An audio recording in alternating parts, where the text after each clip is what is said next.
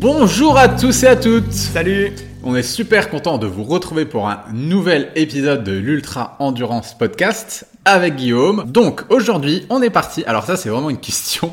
Moi personnellement pas que dans tout ce qui est euh, travail, course à pied. Moi c'est vrai que quand je vais au club de boxe ou quand je vais au crossfit ou même à la muscu on me demande tout le temps quel est le petit déjeuner que je dois Idéal. prendre? Quel est le petit déjeuner idéal? Toi je pense que c'est pareil, on te l'a souvent posé. Exactement. Ouais, ouais, ouais.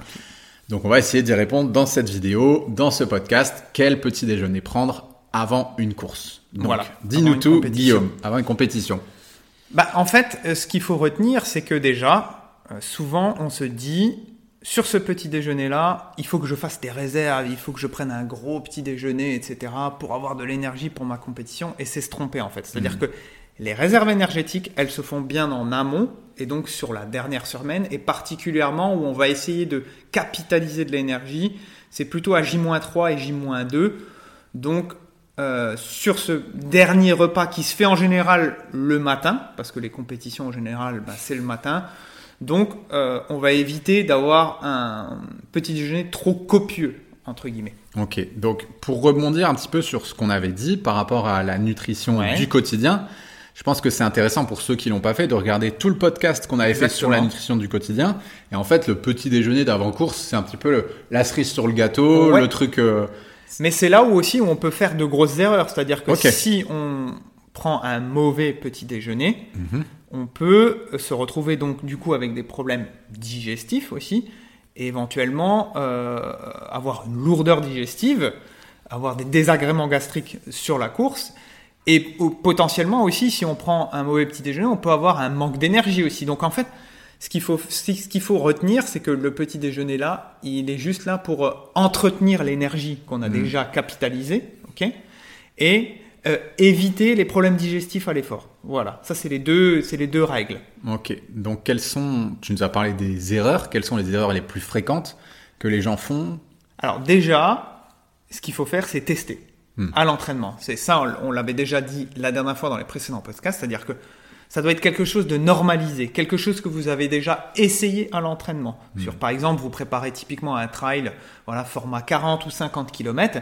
Quand vous avez été sur vos sorties longues, Du dimanche, par exemple voilà. Donc là, on va se mettre en condition de course. Hmm. On va essayer de prendre le petit déjeuner à l'heure euh, à laquelle on va potentiellement le prendre sur notre compétition. Hmm. Voilà. Pour déjà tester, voir si ça nous réussit et s'il y a justement pas de problème digestif et si ça nous apporte de l'énergie. Tu veux dire qu'une des erreurs, ce serait de débarquer le jour de la course et de faire un petit déj qu'on n'a jamais testé avant, Exactement. avant une course. Ça, c'est Voilà. le truc à pas faire. Bah, typiquement, euh, des grandes marques de nutrition sportive font par exemple des gâteaux sport, etc. Ouais. Alors des gens ne l'ont jamais testé euh, tout au long de leur préparation, mais vont le, vont le prendre là le jour de la course. Alors Hmm. pour certains ça passe, il n'y a pas de souci. Pour d'autres ça ne passera pas. Quoi. Ok. Qu'est-ce qu'on peut faire d'autre comme erreur? Alors ce qu'il faut essayer aussi, euh, on va dire là, c'est plutôt les aliments qu'il faudra essayer d'éviter. Voilà. Ce qui va provoquer justement ces problèmes digestifs ou gastriques. L'inflammation Voilà. Ce qu'on veut limiter, c'est justement ça. Donc, euh, l'excès de produits laitiers, par exemple, l'excès de produits à base de gluten, et sachant qu'ils se retrouvent dans de nombreuses préparations industrielles. Donc, voilà, tous les produits là à essayer, on, on va dire, de les limiter ou carrément de les éviter. Moi, je préfère dire les, Ouais. les, les éviter carrément. Et aussi, l'excès de produits animaux en soi. Euh, si on a l'habitude d'un petit déjeuner, on va dire, salé à base de jambon, d'œufs, etc., euh, il faut se dire que ça va demander un temps de digestion plus long que un petit déjeuner qui va être plus végétal. Hmm. Donc ça, pareil, c'est individuel. C'est quoi Ça demande plus d'efforts au système hépatique, au foie et tout ça Ça de- demande plus d'efforts Ouais. de digestion, tout simplement. Et Ouais, potentiellement, après, euh, il y a aussi cette affaire d'acidification un petit peu Mm. plus de l'organisme. On veut potentialiser un petit peu ça. Donc, euh, voilà. euh, plus un petit déjeuner, on va dire végétal, et on limite un petit peu les- l'excès de produits animaux, Mhm. ou on les enlève carrément. Quoi. Ok. Donc, euh, par rapport au gluten, je reviens dessus. Ouais. Pour les personnes qui n'ont aucune euh, sensibilité au gluten, est-ce qu'il faut quand même essayer de l'éviter? Ça peut être intéressant ou- Bah, y a, globalement, il y a quand même une inflammation qui se crée quand on. Même quand si on le prend- sent pas. Même si on le sent ouais. pas forcément. Et Mieux pour la course, mieux vaut, on va dire, euh, au moins sur ce jour-là ou c'est quelques jours avant Hmm. de, de, de tout simplement l'éviter. quoi. D'accord. Quoi d'autre comme erreur sur le petit déjeuner qu'on peut bah, globalement, après, c'est ce que c'est tout ce que j'ai Ouais, dit. Hein, donc qui- euh, après, ce qu'on peut dire, c'est les aliments à privilégier. Ouais, j'allais te demander. Voilà. du coup, qu'est-ce qu'on Donc plutôt, par exemple, des produits donc de qualité. Mhm. Euh, on parlait aussi d'énergie. Donc qui dit énergie, les gens se disent, bah, j'ai Sucre. voilà, Sucre, sucre, éventuellement.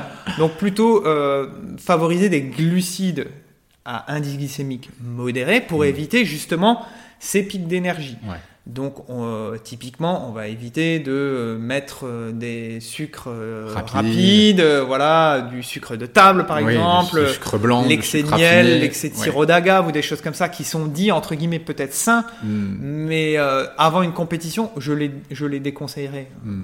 personnellement. Donc globalement, le petit déjeuner idéal pour toi avant une course, il ressemblerait à quoi? Alors, ça peut être, par exemple, pour avoir ce quantité de glucides de qualité, ça peut être une portion de flocons d'avoine. Mhm. Voilà, Ouais. ça reste des glucides de très bonne qualité, quoi. Euh, un fruit, alors Ouais. de préférence une banane, Mhm. parce que c'est un fruit qui euh, a moins de fibres, par exemple, qu'une pomme ou euh, etc. Ouais, c'est plus doux. C'est plus doux, donc de préférence un peu mûr, mais pas trop mûr non plus, parce que sinon on va augmenter. là, voilà. Quelques fruits secs, par exemple des raisins secs, ça peut être intéressant. Voilà. Euh, Là-dessus, on apporte des protéines et du gras quand même, mais Mhm. plutôt végétal, c'est ce que je disais. Ouais, donc, donc- ça peut être un apport, par exemple, d'oléagineux, hmm, ouais. des amandes, amandes. des noix, qui sont très riches en protéines et en bonne graisse du coup. Et moi, j'aime bien fonctionner avec de la protéine végétale de chanvre. Mhm. Voilà, donc une portion de protéine végétale de chanvre, un petit yaourt de soja par exemple. On mélange tout ça avec saupoudré d'une cuillère à café par exemple de cacao cru, de cannelle pour donner un petit peu, de goût. ouais. On a un muesli santé, Ouais, petit ça, déjeuner Hmm. du sportif qui est très intéressant. Pour ceux qui ne consommeraient pas de protéines de chanvre ou qui n'auraient pas envie d'en consommer, ils peuvent tout à fait remplacer ça par un œuf par exemple. Euh, mais il faut vérifier la tolérance alors à ce moment-là, Avant, ouais. avant. Voilà. Après, il y a une autre notion aussi, c'est qu'est-ce qu'on boit? À ce moment-là Ouais. Il y en a beaucoup qui veulent se dire, ben, je vais, com- je vais consommer du café. Hmm. Alors l'excès de café peut avoir une influence sur le, le- les, les problèmes de digestion. Hmm, ouais. Donc euh, Je pour les parler, personnes justement. qui sont Type sensibles, du café. ouais. Donc euh, bien tester la- sa tolérance au café euh, au préalable et être sûr que pendant l'effort, c'est pas quelque chose qui va pouvoir nous mettre de l'inflammation, causer des problèmes digestifs. euh, tout à fait. être bien sûr que de ça, mais bon, il y a aussi un peu euh, ce côté caféine qui peut Ah booster. ben, le, le boostant fait que, oui, oui, Ouais. tout à fait, ouais. Je pense que ça peut mériter un- carrément une autre capsule de, parler du café vraiment spécifique parce qu'il y a une telle ba- balance contrainte-bénéfice que Après, moi, je pars du principe, et ça, tu, le- tu le sais, c'est-à-dire que c'est au même titre que les glucides, par exemple, Mm. euh, qui, ou produits énergisants, qui dit énergie euh, rajoutée, Rapide euh, qui dit après derrière une certaine baisse. Mm. Donc, tu vois, euh, la caféine, c'est typiquement un petit peu ça. C'est-à-dire que oui, on va profiter d'un effet boostant, mais est-ce que derrière, on va pas avoir ce, cet effet down un petit peu hmm, c'est un pic et donc forcément il y a un creux. C'est comme un- Ouais, donc je préfère toujours profiter entre guillemets de son énergie naturelle, Mm. voilà, de savoir utiliser son énergie naturelle et savoir en profiter plutôt que de, de passer par des par des, Des des artifices, choses extérieures. ouais, ouais. Donc plutôt, euh, on va dire euh, tisane, voilà, ou euh, Mm. Thé. voilà thé, euh, qui est aussi quand même un stimulant, mais qui a une diffusion quand même plus, Plus lente, lente. ouais. Euh, rooibos, des choses comme ça. Voilà. Chicorée.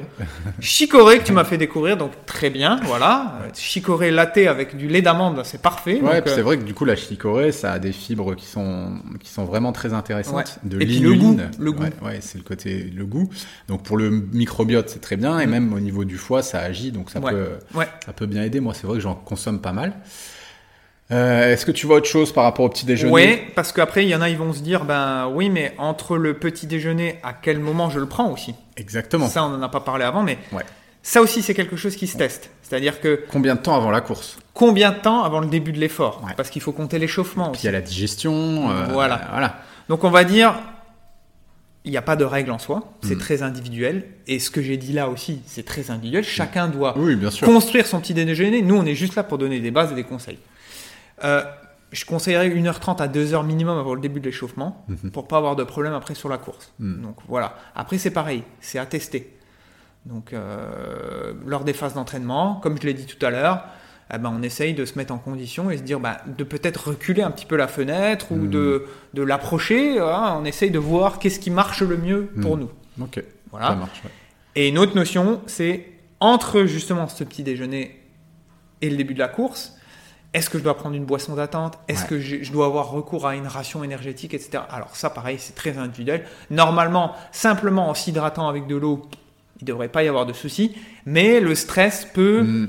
engendrer un phénomène voilà, de, de, de, de de, montée, de baisse d'énergie et de glycémie. Mm. Donc, on peut avoir recours à une boisson d'attente. Ouais. Je conseillerais plutôt une boisson enrichie en maltodextrine et de préférence de manioc, qui a un dextrose équivalent euh, bas et qui va pas faire monter et descendre la glycémie.